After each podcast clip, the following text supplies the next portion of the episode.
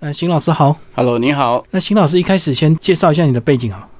呃，好的，我自己其实是也是一个户外活动的爱好者。那摄影是把它当成职业，是也是好久了。嗯嗯，从其实早期一开始是从学生社团时代开始走进户外嘛，那因此感觉到在这样子的环境其实是非常让人感到心旷神怡嘛。嗯，久而久之就会觉得，其实如果可以把影像也带回来，嗯那是很酷的事情啊。所以也就这样子从，从十七八岁吧，一直到现在，已经非常久了。哦，所以一开始先喜欢在野外活动，后来才开始拍是，照。没错，没错，没错，是这样子。嗯，那其实野外活动跟摄影其实是一个两个非常大的一个领域，对不对？那对在啊野都外很大要拍照的话，其实还是有一点难度，并不是说像我们这个呃一般游玩的拍照这么简单。对，没错，这个差别其实很明显诶。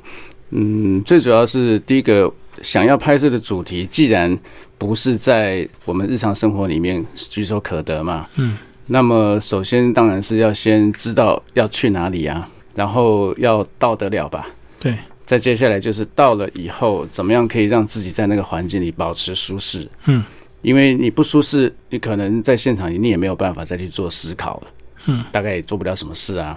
那最后你还要能够安全的回得来啊，对，所以这个是很大的差别的。嗯嗯嗯，要知道怎么走到那个地方，然后要知道怎么回来，这样子哈。对好，没错，呃要活得下去啊。对，那其实这本书等于是户外跟摄影两个大的一个主题结合。那是老师没错总会想要把这两个主题结合在一起，并不是说呃先做一个单纯的摄影书，或先做一个单纯的户外介绍。我自己这些年看到的现象都是，很多人他也喜欢拍照，但是要让这样子的喜欢拍照的爱好者，如何能够让他们走进走进野外，是有一定的难度的啦。嗯嗯，那这牵涉到的很多呃，像是自然常识啊，或者是户外活动装备的应用，那么困难地形要如何穿越？嗯，那甚至天数如果很长，那还有很多食衣住行的问题嘛，对，这个都和在家里面生活是截然不同的。嗯所以这个并不是说你有相机，你你体力好，你背着你就可以走了，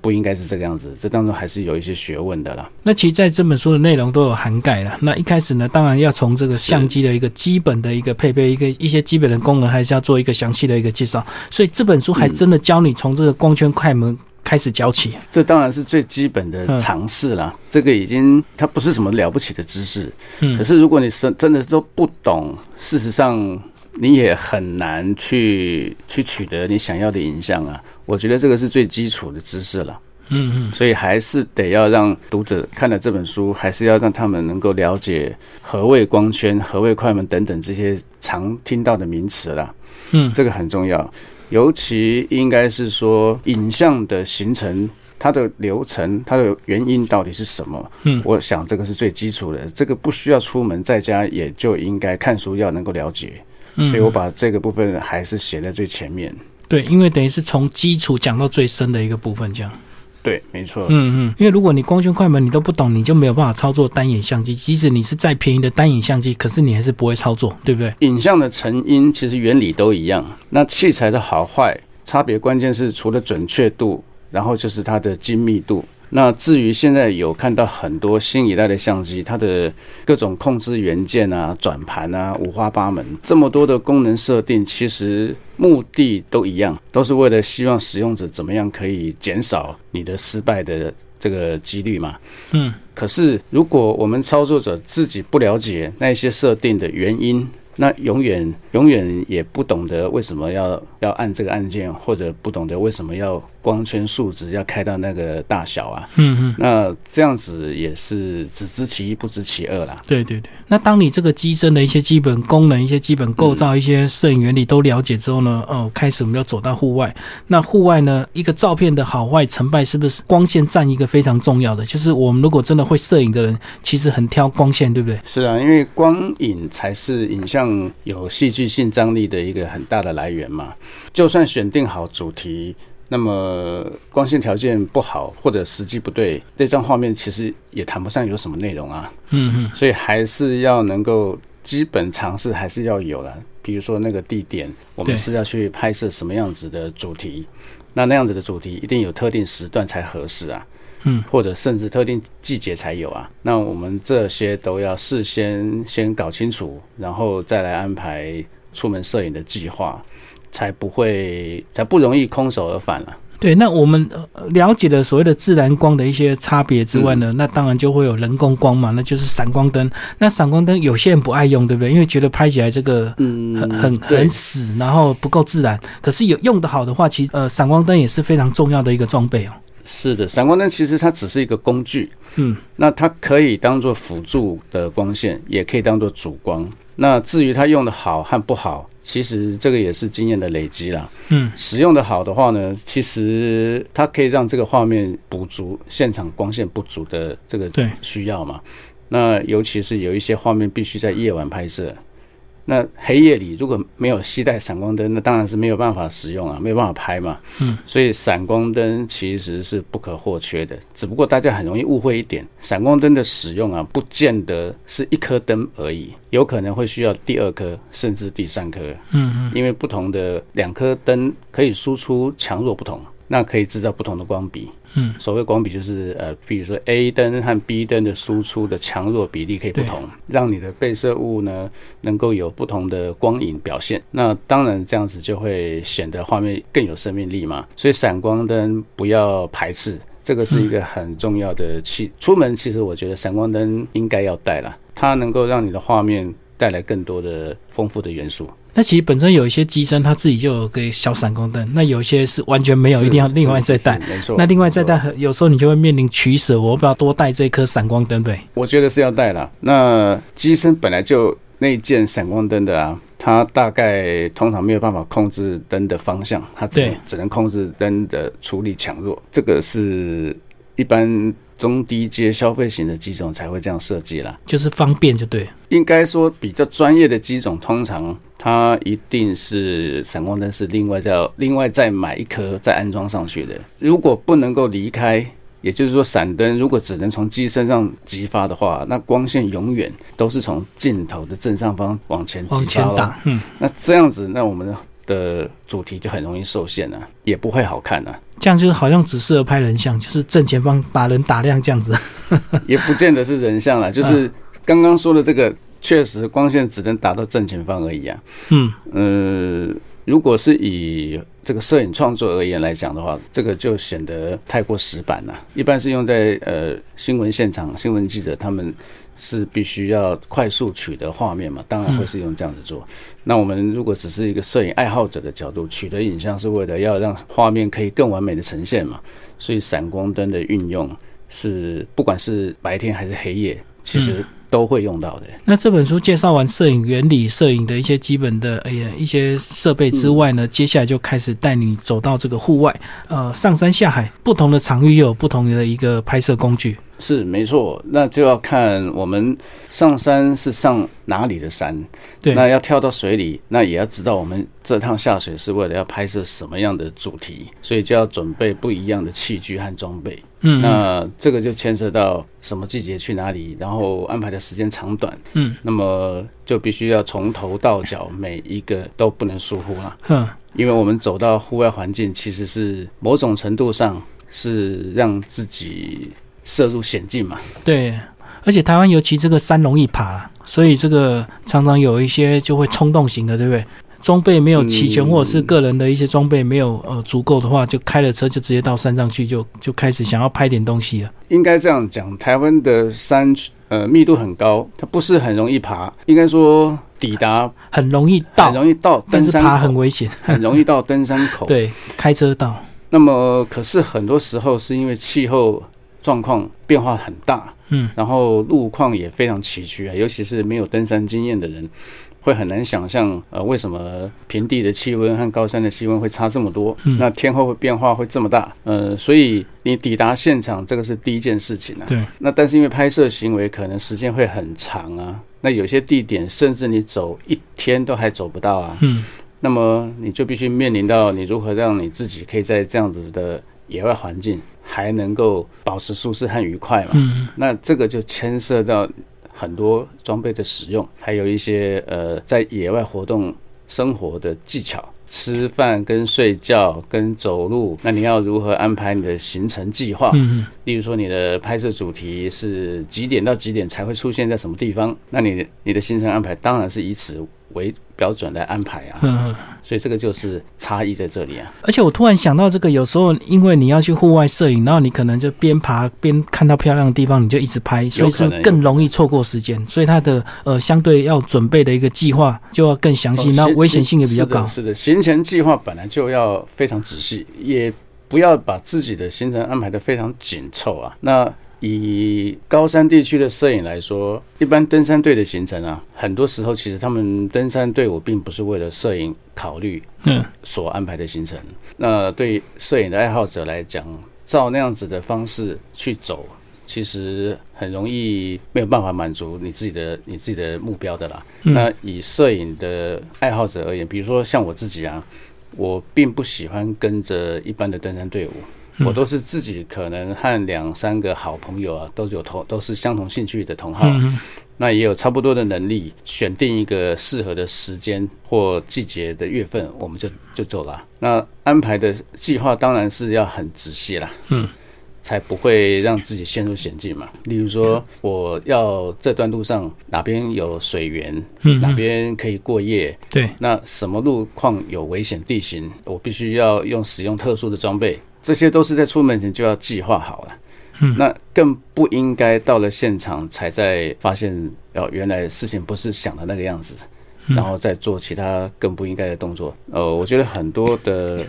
听到的，在台湾登山的山难事故，很多听到的、啊都其实是可以避免的，但是都没有做好计划，这个我想是主因啊。当然，有人也许会说，呃，计划永远赶不上变化啦。那当然是真的啊。所以，其实我所谓的计划，还包括自己是不是要有备用计划啊，也应该要啊，这个也是。哦，刚刚老师有讲到一个重点，这个能力差不多的这个伙伴是很重要。要不然，如果这个呃有经验跟没经验，如果落差太大的话，其实要一起走真的有点困难，对不这对？样就很痛苦啦。嗯比如说，你不喜欢摄影，那我的目的却是去上山拍照的，那当然你就会觉得很别扭啦。对，是因为你一是直是对啊，你可能又要不一愿直意赶等我路嘛，，对，然后摄影的可能一直随时就留下来就要拍，对啊，对啊，对嗯啊，所以如果兴趣不一样，目的不一样，我觉得也不要勉强成为一个一个队伍啦。嗯，那这是一个呃所谓的志趣有没有相投？那另外一个问题是，一支队伍成员彼此之间的能力是不是差太多，也是一个原因。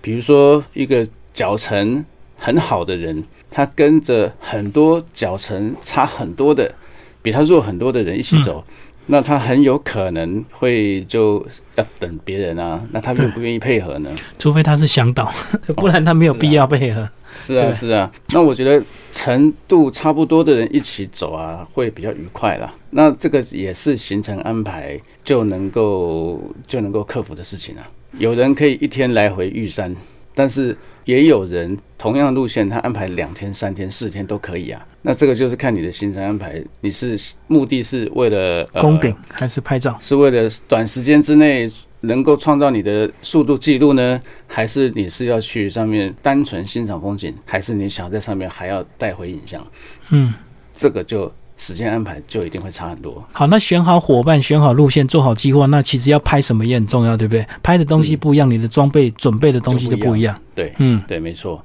但有很多东西是其实是基础的啦，都应该要有。呃，以摄影器材来说，大概这个差别，除非是特殊的画面了，要不然器材差异并没有很大。嗯，以摄影器材来讲，它并没有季节上使用的限制差别啊。对对对，反而应该是人生布品这个差距就很大了。不同季节，我自己身上的衣着就差很多。哦，背包、衣着、睡袋什么都有差是别，啊对，不我对？要去的时间长短，就关系到我要带多少食物嘛，嗯那就关系到我要带多少燃料嘛。嗯嗯吃饭必须必须要用瓦斯炉啊，还是要用气化炉啊这些。那因此不一样的路线，这个装备携带的计划差很多，这一点就是非常多。所以这这个书的这个一部分就写了非常呃关于户外风险管理这个部分，就是你这要很重要。对你到底要知道你去哪里，要去几天，要吃什么东是西，没要错拍什么这样子。例如说，很多时候啊，大部分的人，我想都喜欢看到漂亮的风景嘛。呃，例如说天空的云彩变化很大，嗯，像是日出的天空的火红色的那种的那个叫做以黄昏来讲叫霞光嘛，对，彩霞、对，晚在霞，嗯在日出之前那个晨曦嘛，哦，如果想要拍到日出，很显然你是不是在天还没亮之前，你就要先抵达现场？对，那日落了以后也就天黑了嘛，所以你有没有摸黑走路的能力？这是第一个嘛。那气候变化很大，在天亮之前气温很低，嗯，那你能不能承受啊？如果温差，嗯对啊，温差很大、啊。如果是又下雨呢，潮湿，温度又低，那你的身体不能失温嘛，所以嗯你必须要保持自己舒适，这些都必须依靠装备。嗯所以很多时候大家会误会，在户外活动的领域里面呢，服装要被视为是装备哦，它不是只是穿好看的衣服而已，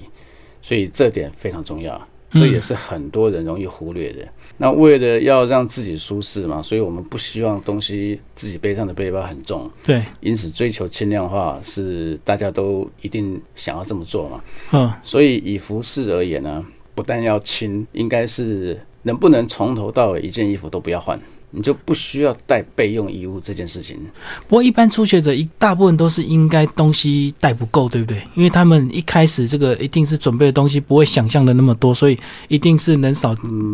我我我看简到的单衣情服穿了就走。我看到的情况不是这样子，反大而部是分带看到太的多都是有两种情况，一种是带太多嘛，一种是带错或穿错，嗯搞错状况。对，搞错搞错状况这种比较多。嗯，因为如果你选择正确的话，呃，事实上你并不需要在山上，你只有冷了要加衣服或热了要脱衣服的动作嘛，很少更换。比如说，难道还要换一件内衣吗？呃，换一下换一件裤子吗？换一下给人家看这样子。对，没有换洗这件事情的啦，嗯因为你带的越多，就增加重量啊，所以可能内裤穿五天，袜子穿八天，一直都是那一件，嗯，那因此你不需要每天换，重量才会节省。应该有背包多的空间是放食物啊，或者是放耗材嘛，嗯，那这个才能有效运用你背包的空间，因为人的背负能力有限啊，嗯嗯，对啊对啊，而且要对啊连续走这么多天，如果是要连续走多天对的话，，并不是像平路这样走一小段。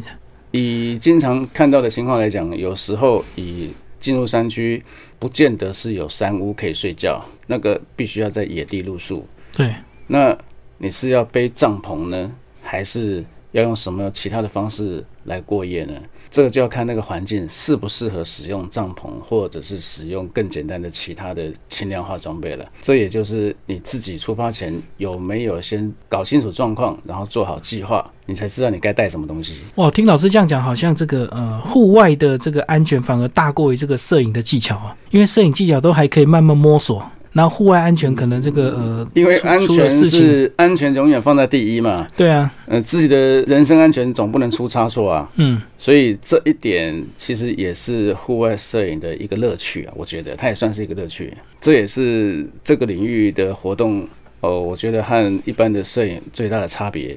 其实是在这个地方啊。那这本书呢，既然是从简单写到这个呃深度，那其实当然就会有一些这个初学者读者会买这本书来看。那他对到底要怎么样从这个基本的摄影入门一直走到户外摄影？这是不是他有些哪些步骤是他必经的？慢慢那个呃练习摸索，才开始真的爬山去摄影，或者是下海去摄影。当然，第一个器材摄影器材的使用要真正摸清楚原理，然后很熟悉自己手中的嗯摄影器材。对，的操作方式啊，我觉得这个当然是一个最基基本嗯础的的、啊。那再来就是，如果我们打算要上山也好，还是要下海也好，不管这两个哪一个，都有各自领域的不同技术对，技一巧个和是潜水学问技巧，一个是登对山所以技巧。这都必须要去学习啦。那以潜水来说，在台湾还算是有比较明确的课程安排，从完全不会到进阶，到整套课程都可以对上整套课程事实上是有一定的标准，但是登山活动却没有。哦，对，因为有一些山其实很亲近，可能离你家很近，你就爬了；那有些山可能真的很危险。 嗯，山的层次太多了。台湾的登山教育，其实我个人觉得非常差，我没有觉得有什么教育可言啊。嗯嗯那如果今天你的身边并没有哪一个有经验的资深经验的前辈、朋友、同学，你要怎么入门呢？对啊，因为我一直在想这个山跟海的差别，因为海如果你真的没有一定的装备，你不懂得这个呼吸器怎么用，你你也不会想不会跳下去下。啊可是山，因为有时候你看起来好像感觉很容易啊，我们常常看到有些人就穿着这个 T 恤，带着一瓶矿泉水，他就有爬手有了。脚就可以走了，对啊，那爬到一半才开始，才开始在那边求救。通常都是天候状况啊。对对对对，那这个就是基本常识不足造成的居多啦。嗯然后然后迷途嘛，那这都是我觉得欠缺基本教育是一个主因。嗯，那只是现在好像没听过或没看过，要从哪里可以得到这方面的呃有系统的教学哦，或者是教育嘛？那以前学生时代的时候，学校社团还登山社还还算很，我觉得社团活动还算是很扎实啊。嗯对有社团老师，有学长，他们会带着学弟嗯学妹嘛。那可是现在好像这部分虽然还是有，有些大学、大专院校仍然还是有这种登山社团的存在，嗯嗯，可是我觉得比例一直不断的降低。那更何况有非常多的人，他已经是进入社会工作多年了，他才想到要从事这样子的活动啊。嗯嗯，那他又要如何入门呢？对，好像除了买书来看，似乎也没有缺少其他的媒介或管道啊。可是买书来看这件事情，能选的书也不多啊，对，没错，嗯也很有限、啊。所以往往有时候，呃，以讹传讹的消息啊，哦，自己就上就这网样去传出查了资料就，尤其看是到什么上网找资料，当然你可以查到各式各样的资料，嗯，但是正确性不一定高，对，而且资料也很复杂。既然不懂的人，他要如何判断他上网找的资料是真的还是假的？嗯嗯。所以也不容易。这点都是我觉得现在在台湾最欠缺的啦。不过这样子要入门，好像唯一比较好的方式就是参加一些登山社团，对不对？这是一个算是一个比较容易入门又简单的一个开始，这样至少有一些老手会教嗯你、带你这样。这个也是一个方式。嗯，那参加登山社团，至少可以让你的入门可以有有人可以学啦。对，那只是每一个登山社团有他自己的队友活动的风格，适不适合你也不一定，也不见得，因为有一些行程安排，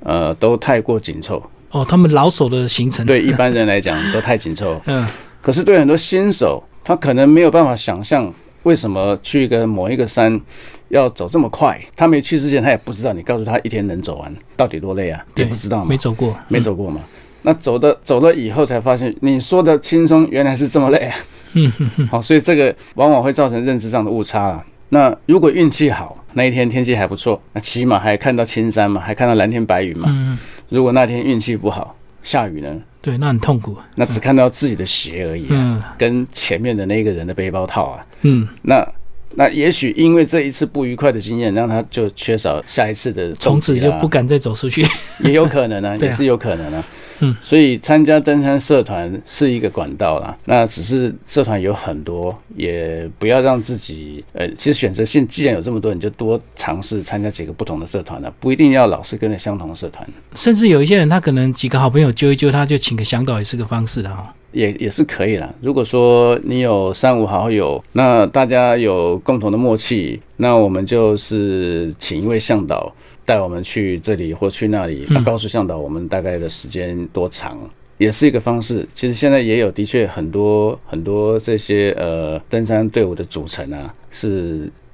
爱好者相约，然后额外再聘请向导，对，让向导来带队，这也是一个方式。就多了一层安全的保障啊，至少他比较熟悉这个地方这样。通常是这样子啦，嗯嗯嗯，第一个大概不会让你迷路。那向导再怎么样，应该都还是比初学者有经验，嗯对，所以他比较知道山上的状况。我想风险还是比你自己去来的低啦。嗯。那另外就是有一些所谓的大众路线啊，如果指名道姓来讲好了，像是最近大家会听到比较红的名称去处啦，像嘉明湖啊、嗯玉山啊、雪山啊，听起来好像很多人都去过，呃事实上也是如此，它也不是真的什么很难走的地方啊。啊，可是你不能把嘉明湖当做澄清湖来走啊，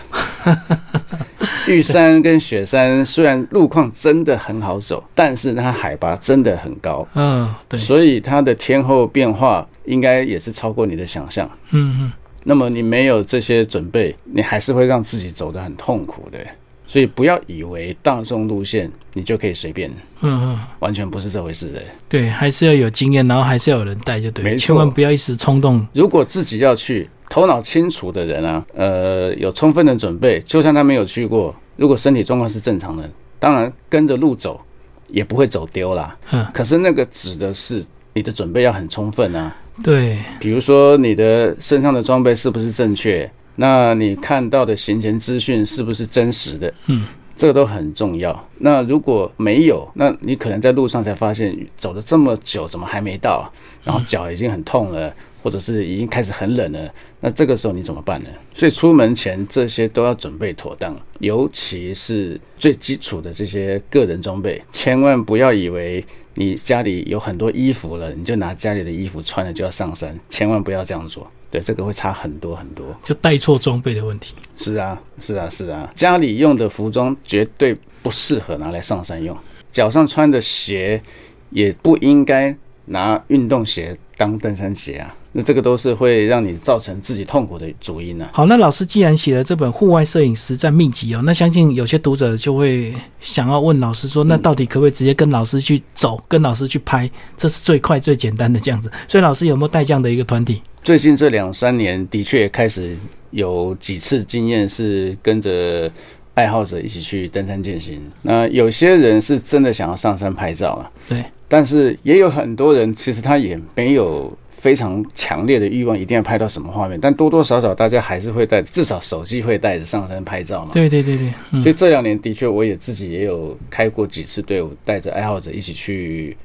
某些路线，适合摄影的路线呢、嗯。嗯，还算是越来越多，的确是有的啦。不过，既然上山，既然是要拍单眼，那装备还是要这个不能带错，对不对？因为带错可能就多带又多重的，然后又可能这个设 备又、是啊，我自己的看法是这样啦、呃，摄影器材要带的多还是要带的少，取决于第一个自己的体能状况。有些人可以带好几颗镜头呃，，也是搞不好还带两个机身。是。那第二个是你想拍什么主题，对对对，但我觉得这个部分呢，事实上也不用太贪心了。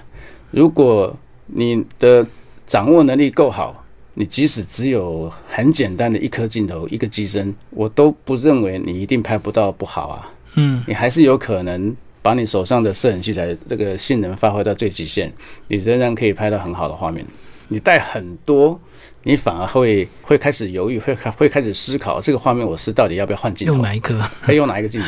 嗯，如果你手上只有一个，那就不用没想，得选了。嗯你就手上这个把它发挥到极致。我觉得这样反而还比较好，一方面还比较轻嘛。要知道，如果一旦呃重装上山呢、以摄影来讲啊，轻量化是创作的主要动力。如果你很背负很沉重，让你自己脚步走得很痛苦，哦，你要换镜头吗？等到走到要那边大家要拍的时候，已经累了，你已经完全是没啊有、，你就算要换镜头，你要先下背包，对啊，然后拆开背包，嗯，拿出你想换的那颗镜头，再装好，再拍。拍完之后呢，再收回去，动作再重复一次，然后再背包又再上肩，再开始走，很累吧？所以不一定要这样子做，更何况你还要考虑的不是只有摄影器材啊，你还有其他的你的吃饭的东西啦，你要睡觉的东西啊，哦，还有衣服什么还的，有衣物啊，你是不是还有？例如说，呃，你的无线电啊、GPS 啊，嗯嗯嗯，这些在登山环境一定会用到的装备，甚至有一些比较特殊地形，是不是还要带到绳索啊，对还对要带对，到钩环、嗯，吊带、头盔等等？冬季雪季的时候还有冰斧，还有冰爪，你能背吗？如果你全部都要带的话，你能背吗？所以这样子反而装备越单纯，这个当然了、有它的当然啊好处啊。是的，是的，没错，没错。除非你真的很能背，你真的时间很长，嗯要不然我觉得把自己压垮，你事实上也没有得不到什么好处啊，你也没有办法带回什么好的影像啊。嗯，所以老师会推荐初学者先从这个家里住家附近比较简单的山开始练习嘛，而不是一下就想要走大家这个常常在讲的这种玉山啊、什么嘉明湖这样子。像阳明山是不是也就很适合？嗯，主题其实不一定是要去很远的地方才有。嗯，那只是你所向往的地方，是不是你有机会去，或你想不想安排去？那以刚刚有有提到的嘉明湖啦、雪山，那是因为这个地方的确景色确实真的很好啦，然后知名度也很高，所以这两年想要去的人很多。确实也很多啦。嗯那因为也够大众化，所以这两个地方的路线资料现在上网去找也很多，也很容易看得到，所以并不是真的很困难的事情。嗯那如果和资深的爱好者、资深的同好一起去，当然是最好啊。嗯如果没有呢，你身边要是没有这样的人，我觉得还是考虑呃参加有一般的登山队伍会是比较好。嗯但是如果你是想要去摄影，好像目前这个选择是是很少，我倒是还没有，我还不知道哪里有啊，哦，很少众的会去登山兼摄影的，对不对？这个比较少，嗯嗯比较。会听到的是，有些人会请某某向导带领你去，例如说嘉明湖好了，可以带你到嘉明湖没有问题啦。嗯但是带路这件事情以外，其他的有关于摄影技巧的提示啊或解说啊，应该是做不到的，这个就没办法了。嗯，对，这个还要另外一个专业的摄影师就对了。其实也有时候专业的摄影师他能到得了吗？他可能又没有户外爬山的经验，也有可能啊， 也有可能啊。而且还有个问题哦，这个有时候我们到山上，有些人会拍那个星啊，星空的那个轨迹很漂亮，对所以是不是要带脚架？那个脚架又是额外一个很重的一个装备，对不对？也是啊。如果以要拍新轨来说，带一支三脚架，当然有大的有小的，呃，要看你的相机的重量来决定。嗯，但无论如何，可能都得使用这个东西啦。这是第一个条件嘛。可是对第二个条件，你去的地方一定有新轨让你拍吗？哦， 就是还要 这个看也有是没有出光害门。出门前你也你调也要查先清楚选好地点嘛，那个地方到底有没有嘛？嗯嗯，那有一些时候是那个地点不同季节拍摄的时段，最佳时段也不一样啊，所以要先在家做好功课。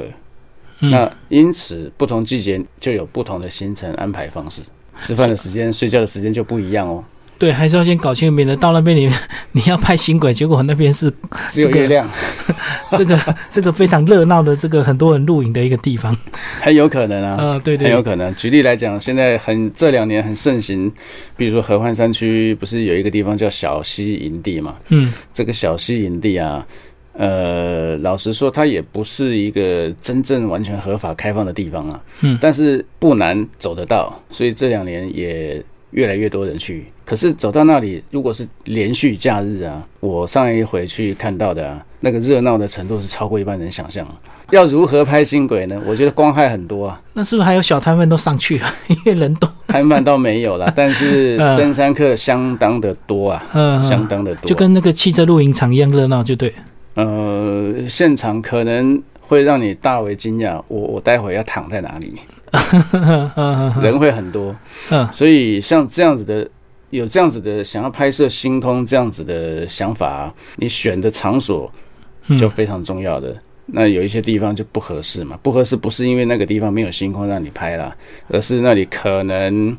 呃拍摄现场干扰很多。对对对，所以你要避开这些嘛。嗯那我自己个人的看法是，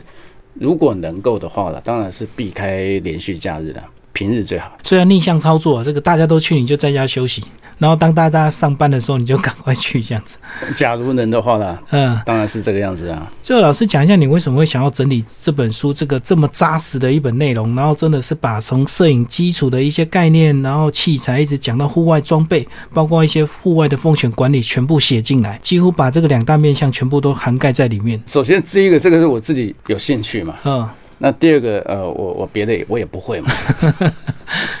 那第三个是，我觉得有兴趣的人，他总要有一些入门的方式和管道。可是我想要让有兴趣的人能够看到全貌，所以必须要把从事这种活动可能会面临到的风险，我也想要让读者知道。那你要怎么样去克服？我也想要让读者看到。那至于说摄影技巧，我想可能在现在市面上看得到教学摄影的书籍也很多了。嗯，对，那我也不需要去在这里太过琢磨一些特定的什么拍摄技巧啊、手法啊，太过理论性的也不是，也不太适合写在这个书本里面。对，所以在于摄影技巧尝试的部分，都还非常的粗浅。我还是点到为写止而的，已我还是写到的基本观念，我都有都有写得到。事实上，一般的爱好者啊，他也未必需有兴趣想要知道太过艰深的这些摄影理论嘛。嗯，那但是如何要让影像呈现它的基本原因，这个还是得不得不提。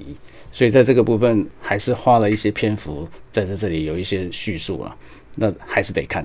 嗯，那其实这本书呢，我觉得从初学者一直到这个，你可能有一些爬山经验，或者是有一些摄影经验的人都很适合看，也算是进阶版的，对不对？从初阶到进阶都适合看。我想应该他没有特别的阶层的人适合还是不适合，啊嗯，因为对于摄影的爱好者来讲，他就算很资深，他也能够从这本书里面看到他有很可能有不熟悉的领域啊，因为这里有谈到很多的是在户外环境才有的主题的拍摄，对，特定主题，特定主题的拍摄嘛，像是在海底要怎么拍摄，对，像是在山上，如果我们是要拍野生动物，可能是飞行中的鸟类，对，又拍鸟或者跟是拍昆虫都差别。对啊，主题不同嘛。对，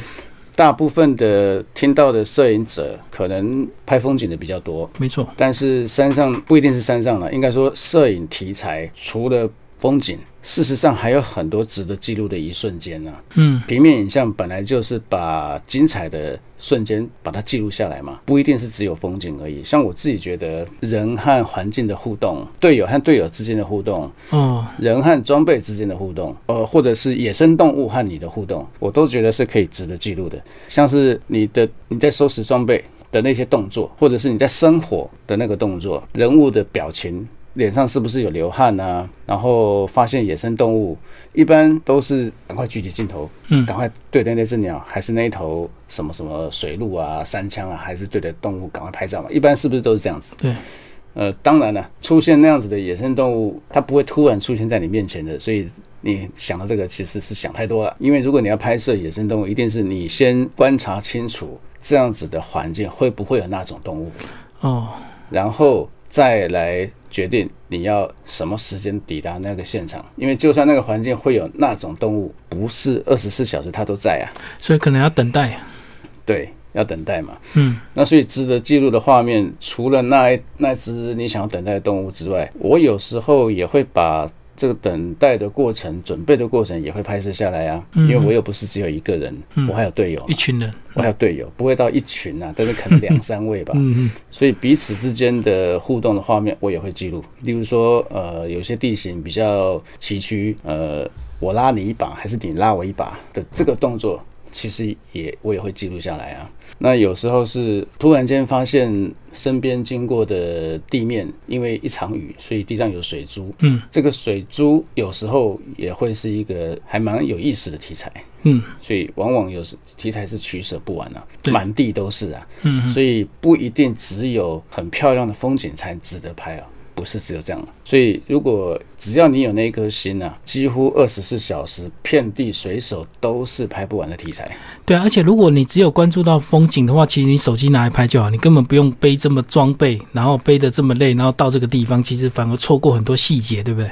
能不能取得什么样子的影像，我前面就有提过啊，和你手上的装备虽然有关，但不是绝对。对对对，嗯，那用手机其实不代表你拍不到好画面，只是当然手机受限于它先天结构嘛，它不可能把画面放大放到很大嘛。对，那可是如果对于影像要求有这么高的人，即使你有本事，你口袋够深，你买了一台什么像素有多高，然后画质有多好的机种，可别忘了，你拍摄完毕之后，你回家以后那个档案你要怎么处理呢？档案太大，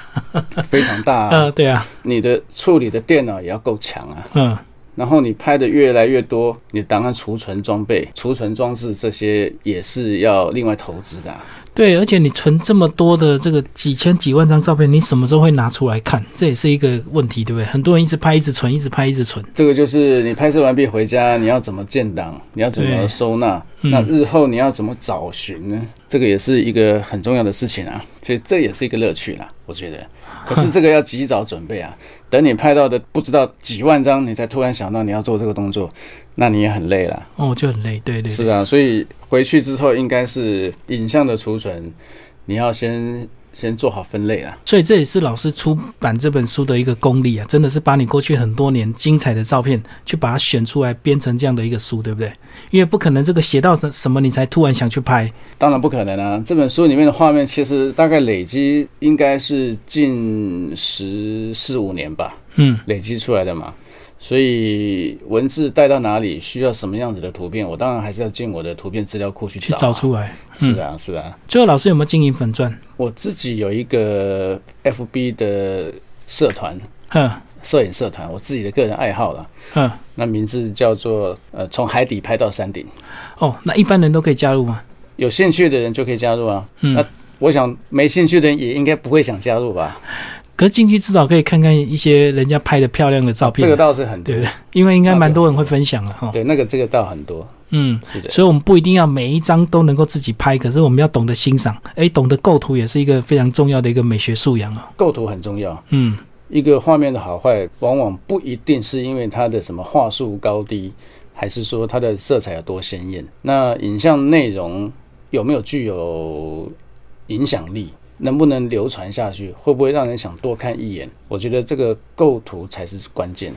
影像内容，呃，能不能打动人心？我觉得这个是最重要的，不一定是什么光线多好啊，不一定对是镜头要多利啊，那这个是我想这个是很大的差异啊。就请老师帮我做总结。以这本书来说，我觉得它适合阅读的对象啊，可以很广泛，可以是对于户外活动有兴趣，但是对于摄影一知半解的人，当然他能够看嘛。如果读者是完全什么都不会的初学者，他只是有兴趣，也很合适。嗯由浅入深是这本书的一个编辑方向啊。那对于户外活动有兴趣的人，他不见得喜欢摄影。但是他仍然能够从这本书当中去看到很多他应该要有的基础常识和知识。那尤其是对于摄影的爱好者，想要踏入户外这个领域，那他更需要看，因为去山上到海底去拍照，就不是只是带着摄影器材了，对啊，没错，嗯，是，所以这个是一种不同。我们只是把摄影器材带到不管是山上还是海底，那这当中需要有的不可不知的一些知识啊、观念啊，我们都把它收录在这本书里面，所以它很适合这样子的人来去阅读。那看完以后，不代表他就有多厉害的功力，就可以独自去从事这样的事情啊。我也没有这样想，但是我却在这本书里面一直非常强调正确的观念，对你要如何能够让自己避免危险，对对对，然后安排你可以自己安排的计划，然后去取得你想要带回的影像。嗯，你这样子的拍摄人生才会精彩，才会丰富嘛。对，